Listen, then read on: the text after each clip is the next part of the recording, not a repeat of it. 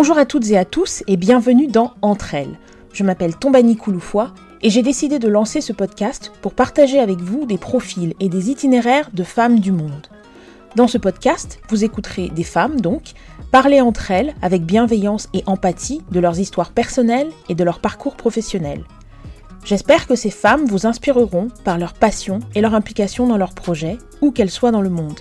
Cet épisode s'inscrit dans le cadre d'une série spéciale intitulée Créer et entreprendre en Afrique. Cette semaine, Entre elles vous propose un épisode un peu différent des précédents, puisqu'il s'agit d'une masterclass sur le thème du private equity en Afrique. Si vous avez écouté l'épisode de la semaine dernière, vous savez que j'ai reçu Carole Ramella, fondatrice et managing director de GFA Consulting à Accra, au Ghana. Carole est spécialisée dans la levée de fonds pour les petites et moyennes entreprises en Afrique subsaharienne et je trouvais intéressant de consacrer un épisode entier à cette thématique puisque la question du financement revient souvent dans mes conversations avec les entrepreneurs basés sur le continent.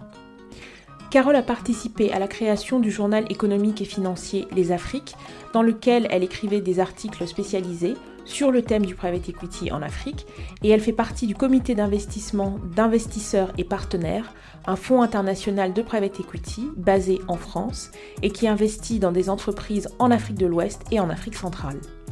Voici donc la deuxième partie de notre conversation consacrée au private equity en Afrique et enregistrée à distance entre Londres et Accra. Bonjour Carole, je suis ravie de te retrouver pour cette deuxième partie de l'épisode d'entre elles consacrée au private equity. Bonjour. On l'a compris la, semaine dernière. Euh, le private equity pour toi c'est un projet mûri de longue date. Alors ma première question, c'est qu'est-ce que le private equity? Alors, qu'est-ce que c'est que le private equity? Voyons euh, une entreprise comme un, gâteau. Tu choisis le parfum, fraisier, gâteau au chocolat, tarte aux pommes, tout ce que tu veux. L'entreprise, c'est le gâteau. Le private equity, c'est une institution financière qui, euh, euh, qui s'intéresse au gâteau, qui, euh, qui voudrait négocier avec toi, propriétaire du gâteau, une part de ce gâteau. En échange de quoi Le fonds de private equity va faire augmenter la taille du gâteau, son diamètre. Tu vois Donc, si tu avais un gâteau au chocolat, disons, j'adore le chocolat, de 50 cm, le private equity dit, si tu me donnes une part de ton gâteau, dans 5 ans, euh, ton gâteau aura une taille de euh, un diamètre de 100 cm. Et du coup, la part, euh, la part du gâteau de 50 cm vaudra plus dans 5 ans à partir du moment où le gâteau aura grossi. En gros, c'est ça le private equity. donc, on sort de la pâtisserie et, j'espère que les, auditeurs ont, ont, compris. Ce sont vraiment des institutions financières qui prennent une participation dans l'entreprise et qui vont se faire de l'argent en en augmentant dans le temps, en général 5 à 7 ans, la valeur de l'entreprise pour que leur, part, leur participation, euh, euh, donc ait une valeur mécaniquement euh, plus élevée à la sortie. Donc en gros, ils, achètent, mais ils, revendent forcément, parce que c'est comme ça qu'ils se font de, l'argent. Donc ils ne sont jamais des partenaires sur le très très long terme. Je, dirais que c'est des partenaires plutôt sur le moyen terme, comme j'ai dit, 5 à 7 ans, même si certains peuvent vendre leur participation au bout de, de 4 ans et plus rarement euh, 3 ans ou moins. Justement, la majorité des entreprises sur le continent africain sont des PME. Mhm. Euh, les chiffres que j'ai trouvés indiquaient 40 millions de PME en Afrique subsaharienne. Est-ce que c'est un chiffre qui te paraît euh, conforme à la réalité sur le terrain? Bien sûr, absolument. Absolument. Euh, aujourd'hui, les PME se, se, se, constituent la majorité des entreprises, créent la majorité des emplois. Et quand, on dit quand je parle d'emplois, c'est c'est 90% des emplois créés par, par les entreprises sont des, des, des très importants euh, contributeurs euh, au, au, à la richesse des pays africains. Donc ça me semble totalement mmh. cohérent. Et justement, donc j'interviewe régulièrement des entrepreneurs du continent et, et, la question du financement revient souvent. C'est pour ça que je voulais qu'on s'attarde sur ce, sur ce sujet. Euh, justement, le, le, la tendance peut-être naturelle d'un entrepreneur, ce serait de s'adresser à sa banque et, euh, et, on voit que très souvent en Afrique, c'est un peu un problème, euh, d'où justement l'intérêt du, du, du, private equity comme un potentiel relais. Euh, Qu'est-ce qui fait que les taux proposés par les banques euh, sont aussi élevés? Parce que j'ai vu euh, une, une, présentation que tu as faite sur, justement sur le sujet du, du financement des, des PME et, et, tu donnais des, des, des exemples de, de taux euh, alors après, la, la, vidéo date de quelques années, mais c'était quand même des taux qui étaient particulièrement élevés par rapport à, aux taux qu'on peut, euh, qu'on peut considérer comme étant raisonnable pour une, pour une entreprise qui se lance en fait. Oui.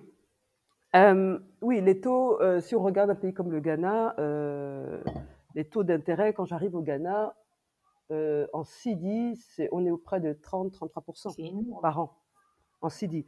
En dollars, sur des prêts en dollars, aujourd'hui encore, on est entre, je dirais, 11 et 15%, ce qui est absolument énorme. Il y, a, tellement de facteurs qui peuvent, qui peuvent expliquer, expliquer ça, de, de, l'inflation, de la perception du risque. au fait aussi, vous, savez, quand, tu sais, quand tu es au, Ghana et que tu as l'État qui, qui met en place des, des obligations d'État et qui offrent des taux à 16% par an euh, en, CD ou, à 8 ou 9% en dollars, forcément, les banques, euh, elles partent de ce taux dit sans risque et elles rajoutent des primes, euh, des primes de risque pour maintenant prêter aux, prêter aux entreprises. Et, et, et, et c'est tout cela qui, qui contribue à des taux extrêmement élevés. maintenant, si on compare à un pays comme, comme la Côte d'Ivoire, en Côte d'Ivoire, les taux sont, quand même euh, plutôt beaucoup plus faibles. Euh, je, je, crois une entreprise qui n'a pas de relation avec une banque peut négocier un taux à 8%. si l'entreprise a déjà des relations, ça peut tomber à 6-7%. Donc on est, certes, c'est beaucoup plus élevé que les 2% qu'il y a actuellement en France, mais c'est quand même des taux qui peuvent permettre, qui peuvent permettre de, travailler. Le problème, en fait, au-delà des taux, c'est surtout le, besoin de collatéral euh, euh, et, la durée de ces taux-là. C'est-à-dire que, euh, par exemple, aujourd'hui, les banques africaines en général, quand elles font un prêt, de, disons, d'un million d'euros, elles demandent des garanties pour 120% du montant. Et ces garanties, souvent, ça doit être des terrains, des, habitations, etc. Et tout le monde n'est pas propriétaire dans, de, dans de, des beaux quartiers d'immeubles ou de, maisons euh, qui valent, euh, qui valent un million d'euros. Donc euh, ça, c'est une première limite qui fait que c'est extrêmement difficile pour les PME d'accéder au financement. L'autre limite qui, empêche l'industrialisation, c'est la durée de ces de ces prêts, pardon. Un prêt, prêt aujourd'hui pour une PME, c'est maximum 5 ans. Quand on, veut, euh, euh, quand on veut prendre un prêt pour financer un investissement euh, et qu'on doit payer, commencer à rembourser six mois après avoir contracté le prêt, parce qu'on a des périodes de, qu'on appelle périodes de grâce qui ne s'appliquent, qui ne sont que de six mois pour les intérêts, alors qu'on a, qu'on a que notre usine mais qu'une usine met deux ans à être ou un an à être construite, c'est, un peu un peu problématique et du coup c'est très compliqué de, de, de financer de l'industrialisation, euh, donc euh, des, des, investir dans des machines, dans des, dans des usines, etc., et, financer ça avec du prêt. Et donc c'est tout ça qui crée des opportunités pour euh, les fonds d'investissement qui ne, euh, qui ne donnent pas de prêts, euh, mais qui prennent plutôt des participations, donc qui investissent en fonds propres. c'est un, investissement plus long et qui permet de, de, financer des, des projets qui nécessitent du financement long. Hmm. Alors justement, la, perception du couple euh, risque-rendement reste relativement négative aux, yeux des investisseurs, euh, semble-t-il. Et, la raison pour laquelle je dis ça, c'est que quand je regarde en fait la, taille de la transaction moyenne euh, en Afrique, elle est, beaucoup plus faible euh, que celle qu'on voit pour une, euh, pour une transaction classique de private equity en Europe ou, en Amérique du Nord. Mais est-ce que c'est vraiment la, question du, du risque-rendement ou est-ce que c'est le fait que justement euh, les, les, entreprises en Afrique sont plutôt des PME Alors est-ce que, est-ce que, ou est-ce que c'est les deux? C'est les deux. C'est vraiment, vraiment les deux. Je veux dire, aujourd'hui, une entreprise, enfin, on a de très grandes entreprises de type MTN, bon, des, sont de vraies, de vraies multinationales, mais c'est vraiment une minorité. Euh, on, a, on a une majorité de PME. Et aujourd'hui, les PME avec lesquelles je travaille, c'est des PME qui veulent lever entre, disons, 2 et 10 millions de, dollars. Et ces PME-là vont avoir un chiffre d'affaires euh, entre 1 et 5 millions de dollars. C'est dans certains, dans certains pays euh, occidentaux, entre 1 et 5 millions de chiffre d'affaires, c'est de la TPE, de la très petite entreprise. La PME, c'est plutôt une entreprise qui a au moins 50 millions de, dollars ou d'euros de chiffre d'affaires. Donc, on n'est pas dans les mêmes profils d'entreprise déjà.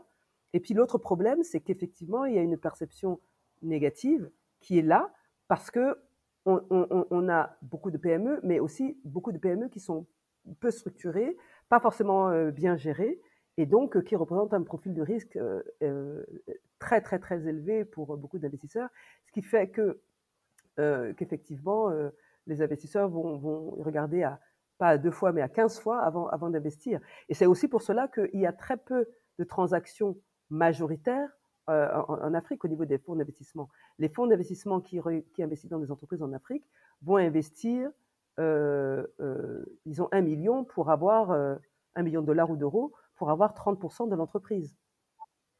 Donc on est, on est, et donc de fait, elles vont se positionner sur des entreprises plutôt grosses, c'est-à-dire des entreprises qui sont valorisées, disons, ouais, 5, 10, 15 millions d'euros, ce qui est quand même assez, ou de dollars, c'est quand même assez, enfin, assez important vu, les marchés dans lesquels on évolue. Euh, et elles ne veulent, elles, vont, enfin, ces fonds vont en plus limiter le risque en, étant minoritaires et en ne prenant pas, euh, en ne prenant pas des positions trop importantes dans ces entreprises-là.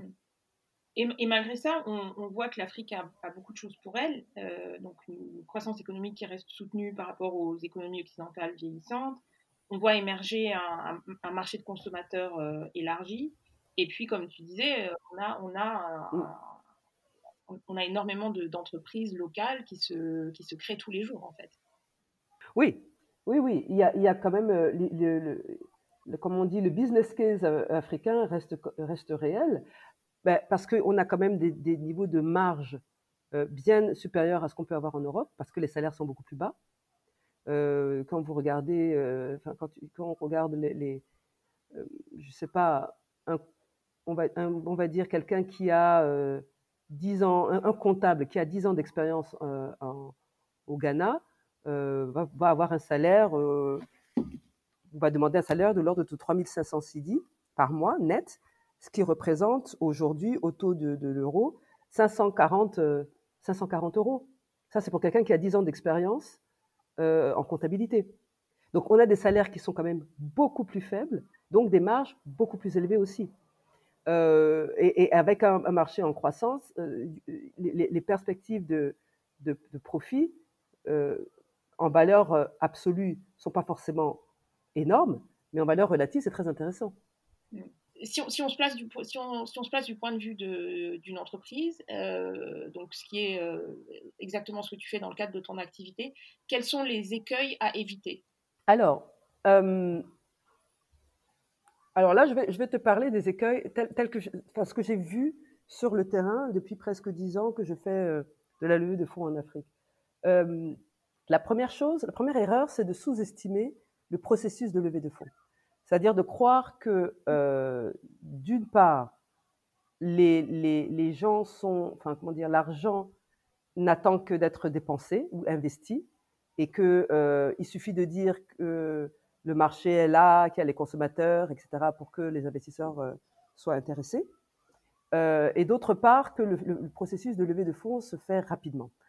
Je, vais, expliquer un peu le premier point. Ce que beaucoup d'entrepreneurs oublient, c'est que les fonds d'investissement, euh, de plus en plus, sont multi-pays et multi-secteurs. Il y a, certes, il y a des, fonds d'investissement euh, spécialisés, secteur de niche, notamment euh, ce, que, je vois aujourd'hui, on a dans le, food and beverage, on a, quelques, quelques fonds là-dedans. Tout ce qui est énergie renouvelable, il y a des fonds spécialisés. Tout ce qui est services financiers, il y a des fonds spécialisés. Mais la plupart sont généralistes. Et euh, étant donné le profil de risque de, beaucoup de pays africains, beaucoup de, fonds sont multi-pays. Euh, souvent dans les locomotives euh, d'Afrique subsaharienne. En Afrique de l'Ouest, c'est Ghana, Nigeria, Côte d'Ivoire, Sénégal, plus, d'autres pays satellites. En Afrique centrale, Cameroun, RDC, Congo, Congo, Brazzaville. Et bien sûr, l'Afrique de l'Est avec le, Kenya, le, le, Kenya, Ouganda, peut-être euh, surtout Kenya, Ouganda, Rwanda, beaucoup. Euh, et, et, après, on a tout, tout, la, tous les fonds qui sont en Afrique du Sud et qui, et qui entre l'Afrique du Sud et les pays limitrophes, ont une base d'entreprise assez, assez élevée. Mais souvent, en tout cas dans la zone que je couvre, Afrique centrale, Afrique de l'Ouest, les, fonds sont multi-pays. Ça veut dire quoi? Ça veut dire qu'ils font toujours des arbitrages euh, entre, des, entre des PME de différents secteurs et de différents pays.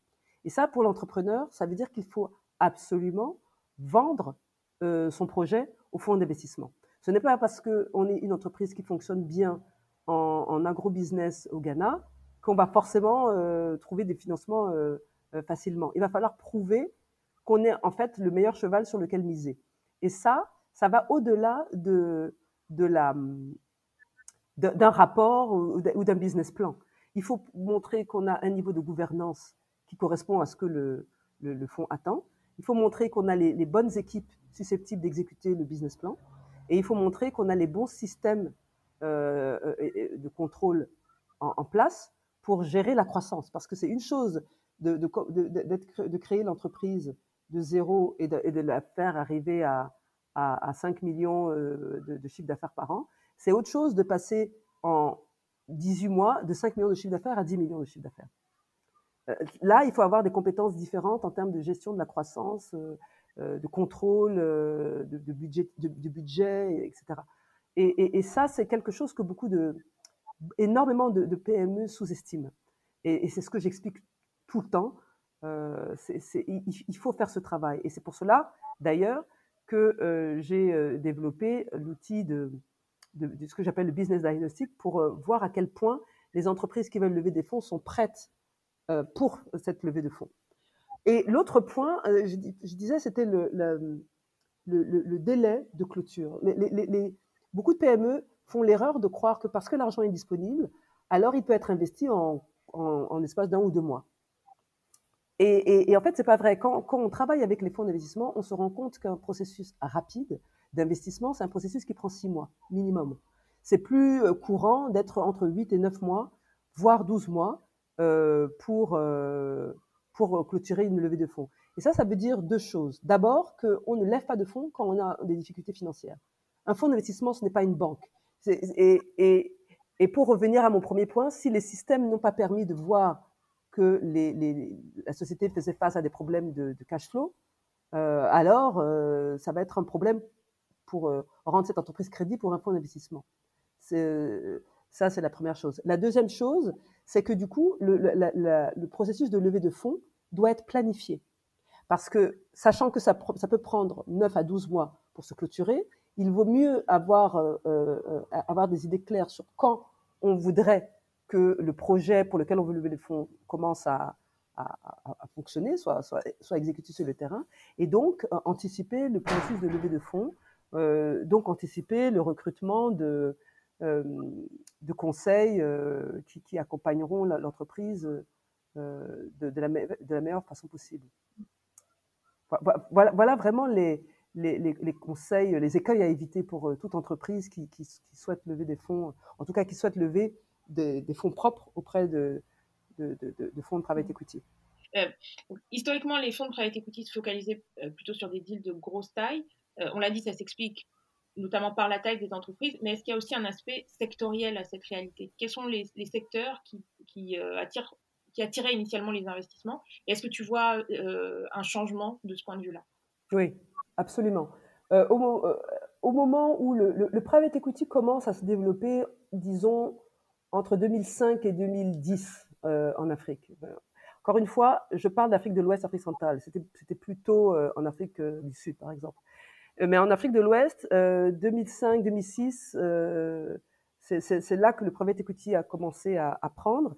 Et les, secteurs qui étaient très, très, très populaires à l'époque, c'était, on avait beaucoup tout ce qui était services financiers tout ce qui était télécom, évidemment, euh, parce qu'on était à, la veille d'une vraie révolution dans ces, secteurs-là.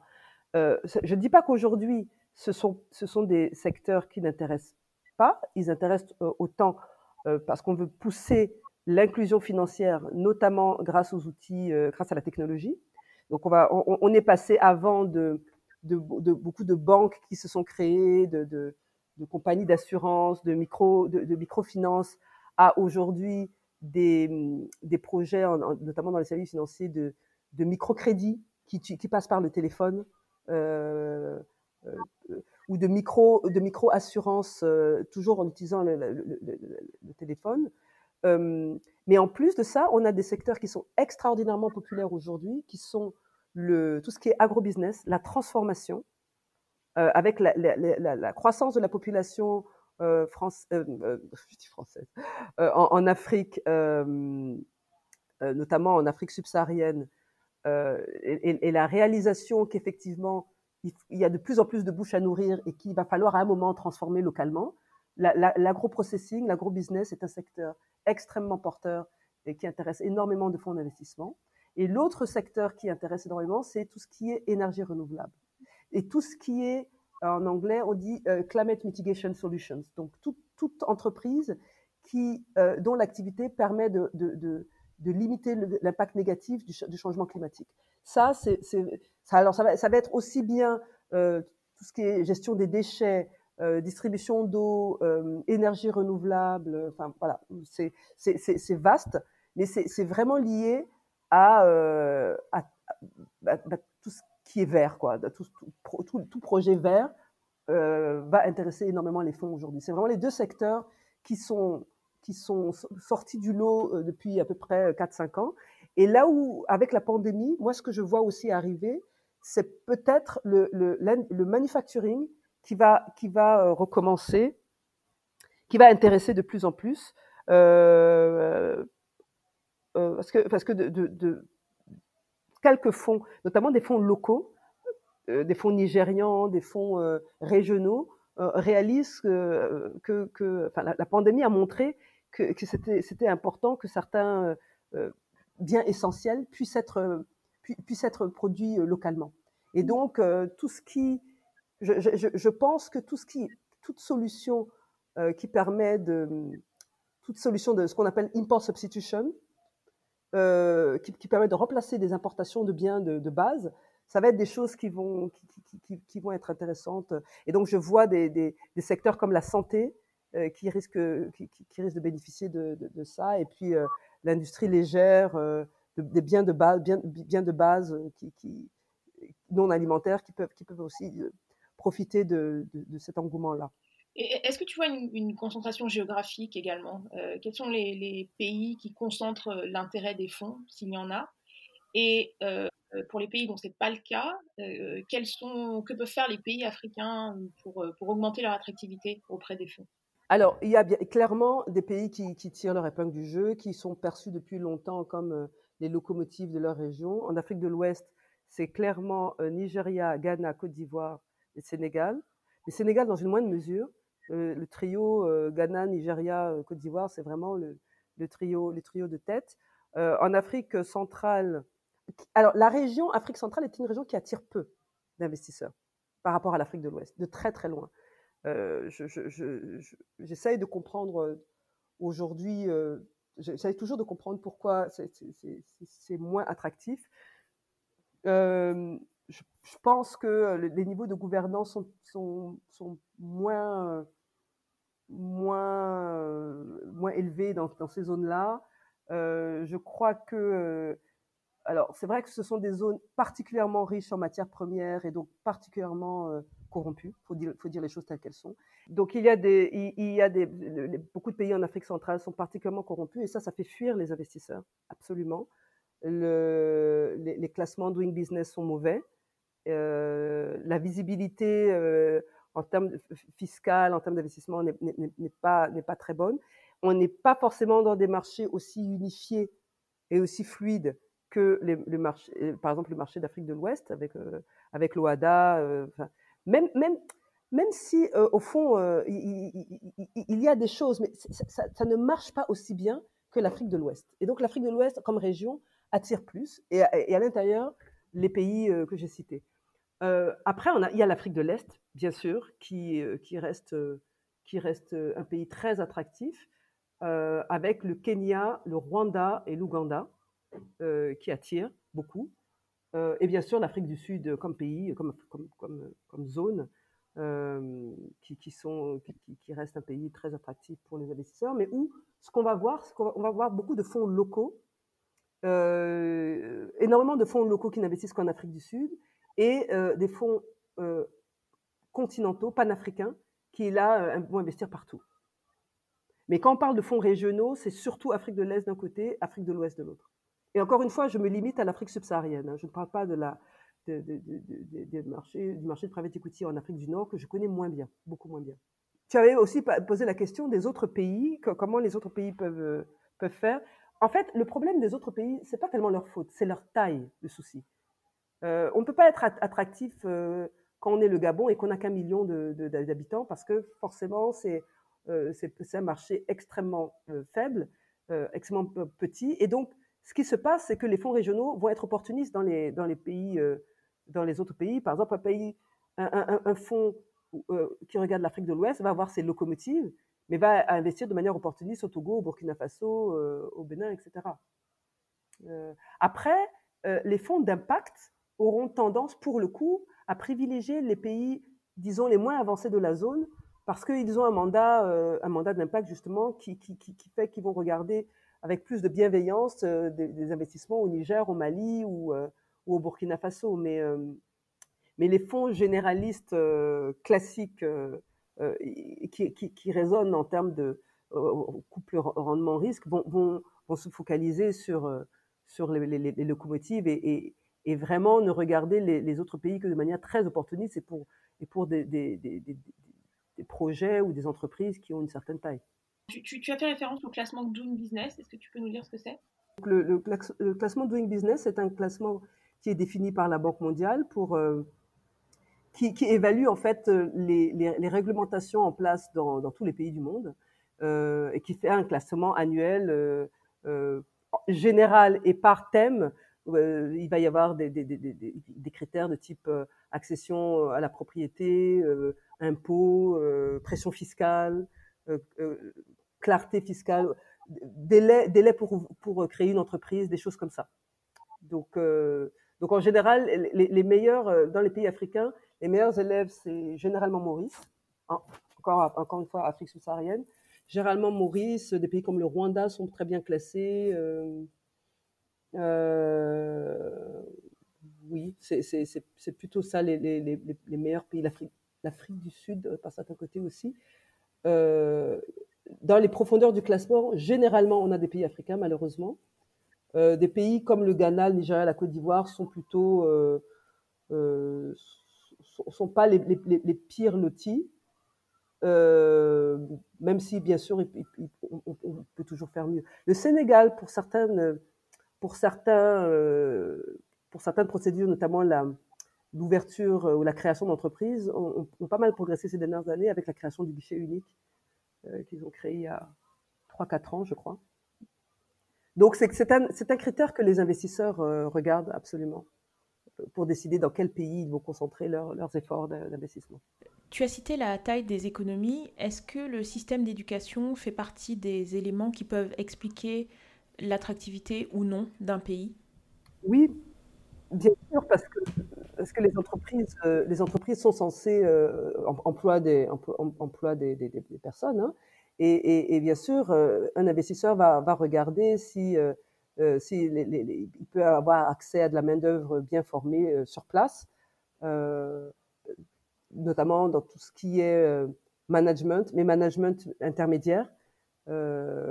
alors, qualité, qualité des ouvriers, c'est là que les pays francophones en général sont, sont mieux lotis que des pays comme le Ghana, qui, qui pas forcément aussi, qui n'ont pas autant d'industrialisation ou, qui fonctionnent pas, qui n'ont pas la même perception des standards que, par exemple, les pays francophones.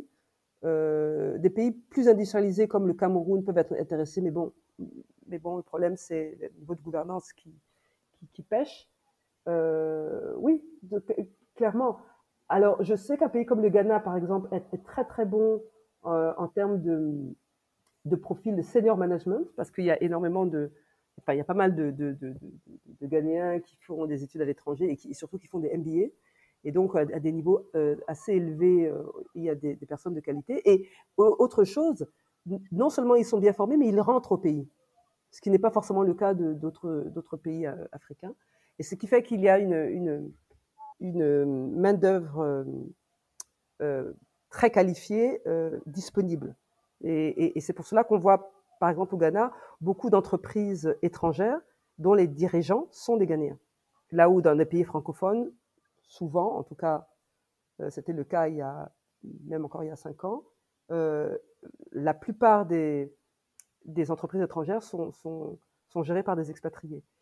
Euh, ici, c'est géré par, dans la majeure partie des, la majorité des cas, c'est géré par des Ghanéens. Mm.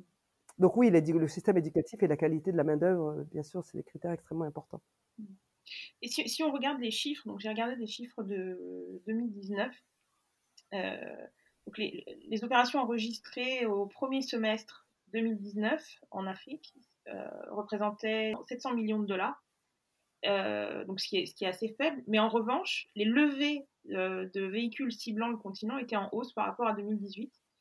donc on était à 1,7 milliard de dollars contre à peine 400 mmh millions au, premier, au premier semestre 2018. Donc il y, a vraiment une, une, vraie augmentation de, des levées de, ce type de fonds, en fait. Oui. Oui, bien sûr. Euh, comme, comme je disais, le, le, business case de l'Afrique euh, est, toujours euh, est, crédible. L'Afrique offre de, vraies opportunités de, de, rendement. Il y a aussi un, un, phénomène qu'il ne faut pas sous-estimer, qui est l'incroyable euh, augmentation des fonds d'impact. Euh, j'ai malheureusement pas les chiffres en tête, mais il me semble qu'entre 2015 et 2019, je crois, alors attends, je crois que si on était à 25 milliards euh, de fonds gérés par des fonds d'impact en 2015, et ce chiffre est passé à euh, je, crois qu'on est à plus de 100 milliards euh, euh, en 2019. il y a eu une croissance extraordinairement forte des fonds d'impact, et les fonds d'impact, par définition, vont regarder des projets dans les pays les moins avancés, donc ils vont regarder l'Amérique latine, ils vont regarder l'Asie, ils vont regarder l'Afrique. Et donc ça aussi, ça contribue à, la, hausse, euh, à la hausse des fonds disponibles pour le continent africain et à, l'intérêt donc de ces fonds, de ces fonds pour, pour, pour l'Afrique. Et donc, on, voit souvent cette expression euh, Africa, your time is now. Est-ce que tu penses que justement on est à l'aube d'une explosion des transactions de private equity en Afrique, malgré la crise d'ailleurs, ou, grâce à la crise? Euh, Ça prendra du temps. Je crois pas que ce soit. Euh, je crois qu'on est dans une tendance de fond euh, qui est certaine. Maintenant, est-ce que est-ce que ça va être le raz de marée? Je, ne sais pas. Je, ne crois pas. Je crois que euh, il y a beaucoup d'efforts de, encore une fois, de gouvernance, même au niveau politique, de, visibilité des projets euh, politiques euh, et, de, développement économique. Ça, prendra du temps. On est encore dans une phase de soubresaut politique dans pas mal de pays africains. Et il, faut que on se stabilise à ce niveau-là, qu'il y ait une vraie stratégie cohérente des différents, des différents États pour que euh, cette histoire soit, qui est réelle, euh, soit perçue comme, étant réellement pérenne et que parce que les, investisseurs ont besoin de visibilité. Ils, ont besoin de savoir que s'ils mettent de l'argent aujourd'hui, il va pas y avoir de mauvaises surprises dans les 3, 4, 5 ans. Et cette visibilité-là, elle, elle, est là à 5, 7 ans, peut-être pour certains fonds à moins. Est-ce qu'elle est là à 15, 20 ans? Peut-être pas. Peut-être pas encore. Mais, mais clairement, si on arrive à, si on arrive à créer ces conditions-là, et là c'est au-delà de, des fonds, hein, c'est vraiment les, euh, c'est vraiment les États qui doivent, qui, doivent réellement s'engager dans, euh, dans l'amélioration de systèmes qui permettent de créer des emplois, qui permettent de, la, majeure partie de la population d'accéder à des, produits de base, à une, une santé euh, de, qualité minimum, à une éducation de qualité, à, des infrastructures de base type électricité, eau, etc tant qu'on n'est pas dans cette, qu'on ne voit pas cette volonté très forte et qui se traduit dans les actes, dans les faits, euh, par euh, des, des, un environnement des affaires qui, aide réellement les, les, les, entreprises, et qu'elles soient étrangères ou pas d'ailleurs, hein, y compris les entreprises locales, bon, on, on, on, aura, on sera dans quelque chose de, certes, qui, attire, qui attirera toujours les fonds, mais pas dans ce raz de marée, euh, cette révolution euh, dont, dont, dont les gens parlent. Hmm. D'après toi, est-ce qu'à long terme, les fonds de private equity sont, sont, amenés à devenir des partenaires de développement à part entière, ce qui implique des délais de sortie plus longs, du coup? Euh, alors, pas, pas forcément de manière formalisée. Enfin, c'est pas non plus des, des, des, des agences de développement. Hein. Euh, les, fonds de private equity ont une logique économique qui, je crois qu'ils feront partie euh, du paysage de manière euh, permanente, comme un peu ce qu'on voit, en Europe. Ce seront des interlocuteurs économiques importants, mais ça reste, voilà, pas plus important ou moins important que d'autres acteurs économiques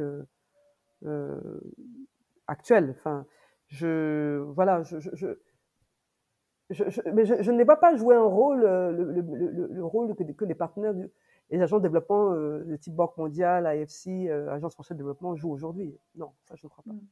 Même en ayant une autre, même, même si c'est pas leur, fonction de départ, est-ce que de fait, le, fait de, participer au financement de, ces, économies-là euh, ne peut pas en faire euh, des, partenaires de développement? C'était plus, plus ça le sens de ma question. C'est-à-dire le fait. Mais en fait, le, le, le problème, c'est les, les, chiffres. Un fonds d'investissement euh, qui, disons, généraliste, va investir dans deux, trois entreprises par an. Et, et comme j'ai dit avant, ce sont des entreprises, enfin, ce sont des fonds qui sont multi-pays, multi-secteurs. Donc on voit bien que l'impact à la fin, des, enfin, à la fin, c'est pas non plus. Ils, ils, ont un impact beaucoup plus faible en termes de développement que, que, que les banques, par exemple. Donc, euh, il faudrait qu'il y ait énormément de fonds qui, investissent collectivement dans, énormément d'entreprises pour, pour arriver à avoir ce, ce, ce, ce cet impact-là. C'est clair qu'au niveau de, chaque entreprise, quand on a quand on est une entreprise qui, peut à, qui peut avoir accès à 2-3 millions de, dollars pour financer son, son, développement, clair, clairement, dans l'environnement d'entreprise, ça a un impact. Maintenant, au niveau au niveau des pays et au niveau des, des nombres d'entreprises, nombre de, de, de, jobs créés par rapport à ce que une banque pourrait créer comme job en finançant, je sais pas moi, 15, 20 entreprises par, euh, par semaine, ou, ou, ou, ou une centaine euh, ou centaine ou 150 par mois, c'est plus du tout la même chose en termes de, de, de, de, de magnitude. Euh, maintenant, euh, maintenant clairement, euh, c'est toute, structure qui aide les entreprises africaines à, à accéder aux, moyens financiers de se développer, clairement participe au développement. Mais euh, c'est en termes de, taille et d'impact que, je, pense que des, acteurs comme les, banques ou les, euh, ou, les agences de développement euh, ont un impact beaucoup plus élevé. Mmh. Oui, donc on comprend euh, à ce que tu dis que c'est, ça reste un, un, un, travail collectif, entre guillemets, et que chaque, chaque acteur a, oui. a, un rôle à jouer, que ce soit les institutions de microfinance, les banques, euh, donc le private equity, comme on disait, les institutions de, de développement, euh, et que, euh, et que c'est, c'est finalement bien euh, un, un, travail euh, qui doit être réalisé à tous les niveaux et pas uniquement au, au niveau du private equity. Exactement. Je voulais terminer sur revenir euh, du point de vue d'une entreprise euh, qui, se lance, qui cherche à, financer son développement. Tout à l'heure, tu, nous, tu, as décrit un peu les, écueils à éviter euh, du point de vue de l'entreprise d'un point de vue concrètement, pour une entreprise, aujourd'hui, comment aller chercher ce type de, financement? Alors déjà, je, je dirais, il faut commencer par s'entourer. Ce n'est pas le métier de l'entrepreneur de faire de la levée de fonds. Et, en particulier en Afrique. C'est quand même... Euh, le, le, fond, l'activité de private equity n'est pas si euh, ancienne que ça. Il y a encore énormément d'entreprises qui ne savent pas ce que c'est, qui ne savent pas qu'elles peuvent avoir accès à des financements de plus long terme. Et donc, le premier, premier conseil, c'est euh, entourez-vous de gens qui connaissent ce métier et qui vont vous aider à, à, être préparé et à savoir qui approcher. Parce que chaque fonds d'investissement a, sa stratégie d'investissement euh, en termes de, pays, en termes de secteur, en termes de montant, euh, en termes de niveau de participation qu'ils veulent prendre. Euh, voilà.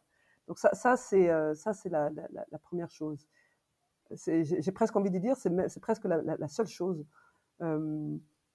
Parce que c'est un processus très long qui peut être complexe et surtout qui prend du temps. Et ce temps-là, les entrepreneurs devraient le, dédier à leur entreprise, pas à, se demander quel, comment réfléchir au business plan pour intéresser un, investisseur. et là, évidemment, je vais prêcher pour ma paroisse. Hein, GFA Consulting travaille sur, toute l'Afrique subsaharienne et, tous les jours, on, accueille des, on est approché par des entreprises qui, qui, qui, disent voilà, voilà le projet, voilà mon projet, voilà ce que je, j'ai besoin de tant d'argent, comment, on fait? Et, et, on les accompagne dès le départ en leur expliquant voilà, d'abord il faut qu'on comprenne où vous en êtes, euh, qu'on comprenne le, les tenants et les aboutissants de votre projet pour vous conseiller le, meilleur type de, de, financeur possible. Dans, dans, certains cas, c'est des fonds d'investissement, dans d'autres cas, c'est de la dette parce que d'autres d'autres choses rentrent en ligne de compte, notamment et ça, ça va être mon deuxième conseil, être clair sur ce qu'on est prêt à offrir ou pas à un investisseur. Certains entrepreneurs ne sont pas prêts à ouvrir leur capital, veulent être en contrôle tout le temps. À, des entrepreneurs euh, de ce type-là, je, dis, euh, ça sert à rien d'aller voir un, fonds, ça ne marchera pas. À ce moment-là, il faut chercher de la dette, auquel cas, il faut s'assurer que l'entreprise a suffisamment de cash flow pour rembourser cette dette. Euh, si ce n'est pas possible, il faut revenir sur le, projet. Est-ce que vraiment on ne veut pas ouvrir le capital? À ce moment-là, on attend de, trouver les moyens euh, internes de faire, euh, d'améliorer la situation financière. C'est possible aussi. Hein. Des fois, juste en gérant le, le besoin en fonds de roulement de manière, plus efficace, on peut, créer, se créer des, sources, des ressources financières. On n'est pas obligé de, forcément de lever des fonds. Donc, ce serait les, vraiment les, deux conseils. D'abord, faites-vous accompagner et soyez sincère sur euh, votre vision comme entrepreneur du, contrôle de votre entreprise. Si vous, êtes prêt à ouvrir votre entreprise à des, tiers que vous ne connaissez pas, à ce moment-là, euh, vous êtes peut-être prêt pour le private equity, a priori. Sinon, c'est forcément de la dette. Parce qu'il n'y a pas 10 milliards de façons de lever des fonds. Hein. Ou c'est de l'argent gratuit, donc du, du don, mais c'est pas évident, c'est très compliqué. Euh, ou c'est de la dette, ou c'est des fonds propres. Je vais m'écarter un peu du, de la masterclass euh, pour revenir à ton expérience personnelle et te poser la question de savoir euh, quelles sont les difficultés auxquelles tu te heurtes dans le cadre de ton activité euh, de levée de fonds en Afrique. Merci beaucoup pour cette question parce que c'est un, un, vrai sujet. C'est quelque chose de, dont j'ai pas mal débattu avec d'autres consultants au Ghana ou, ou, ou ailleurs. Euh, la, la, la, le problème vient souvent des entreprises elles-mêmes qui ont une mauvaise idée de ce que c'est que la levée de fonds, de la difficulté, euh, euh, ou de la, pas de la difficulté, mais disons de la complexité de ce processus, et, euh, et du coup, de la, et qui ne, du coup ne, perçoivent pas la valeur ajoutée que des conseils en, levée de fonds peuvent apporter à ce, à ce processus-là. Et résultat, euh, euh, ça m'est arrivé assez souvent, malheureusement, de, de devoir euh, euh, débattre avec des entreprises qui ne, qui, qui ne voient pas cette, cette valeur-là et qui donc du coup refusent de payer euh, les retainers ou les, les honoraires, les honoraires que demande le conseil.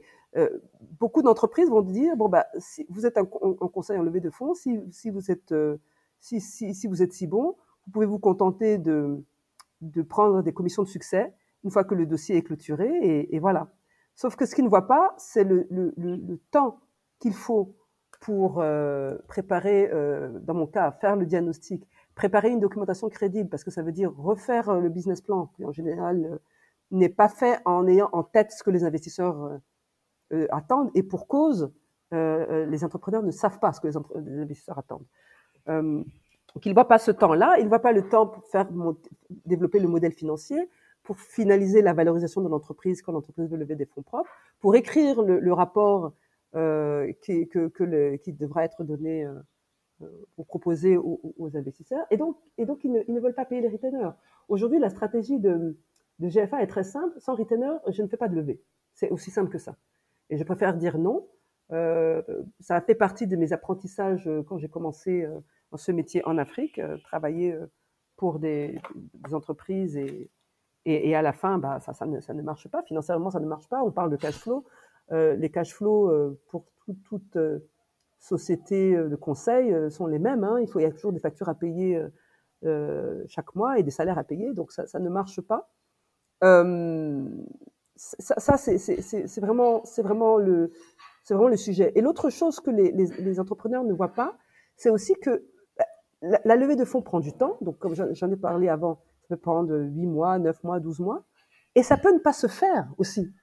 On peut avoir un investisseur qui n'est pas convaincu, auquel cas il faut tout recommencer. On peut avoir l'entrepreneur qui n'est pas convaincu ou qui change d'idée en cours de route qui décide, euh, j'ai eu le cas de, ce, de, cet investisseur qui voulait lever des fonds propres et qui en cours de route dit finalement je j'ai changé d'avis, je lève plus et, voilà. Et donc on a travaillé et, pour rien. Donc c'est euh, ça c'est un un vrai sujet, mais j'ai dû apprendre à, expliquer donc aux entrepreneurs et être extrêmement ferme. À partir du moment où l'entrepreneur ne comprend pas la valeur ajoutée du, conseil, il y a des chances que le processus soit compliqué. Euh, et de toute façon, ça sera financièrement euh, suicidaire d'y aller. Et donc, euh, GFA, on, a, on, a, décidé de ne, plus euh, accepter ce type de dossier. Euh, la bonne nouvelle, c'est qu'aujourd'hui, avec le temps, euh, ma réputation a commencé à faire le tour des, du, marché, notamment au Ghana, et plus personne n'approche en, essayant de discuter le principe même des retainers. On peut discuter le montant, mais pas le principe. Euh, je dirais que ta position ne pourrait pas être plus claire. Carole, un grand merci. Je pense que tout cela sera très utile aux entrepreneurs qui nous écoutent et à tous ceux qui s'intéressent à cette vaste question du financement des entreprises en Afrique. Notre masterclass consacrée au private equity s'achève donc sur ces précieux conseils de Carole Ramella aux entrepreneurs qui seraient intéressés par le private equity comme un vecteur de financement de leur expansion.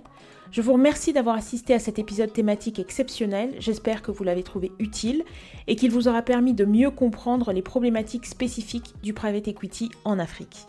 Si vous avez apprécié le format de cet épisode, n'hésitez pas à nous le faire savoir en nous laissant 5 étoiles et un commentaire sur vos plateformes de téléchargement habituelles. Pour rester informé de l'actualité du podcast, n'hésitez pas à vous inscrire à la newsletter sur le site d'entre elles. N'hésitez pas également à suivre entre elles sur les réseaux sociaux, à commenter et à partager avec nous des profils de femmes qui vous inspirent. Merci et rendez-vous la semaine prochaine pour un nouvel épisode d'entre elles.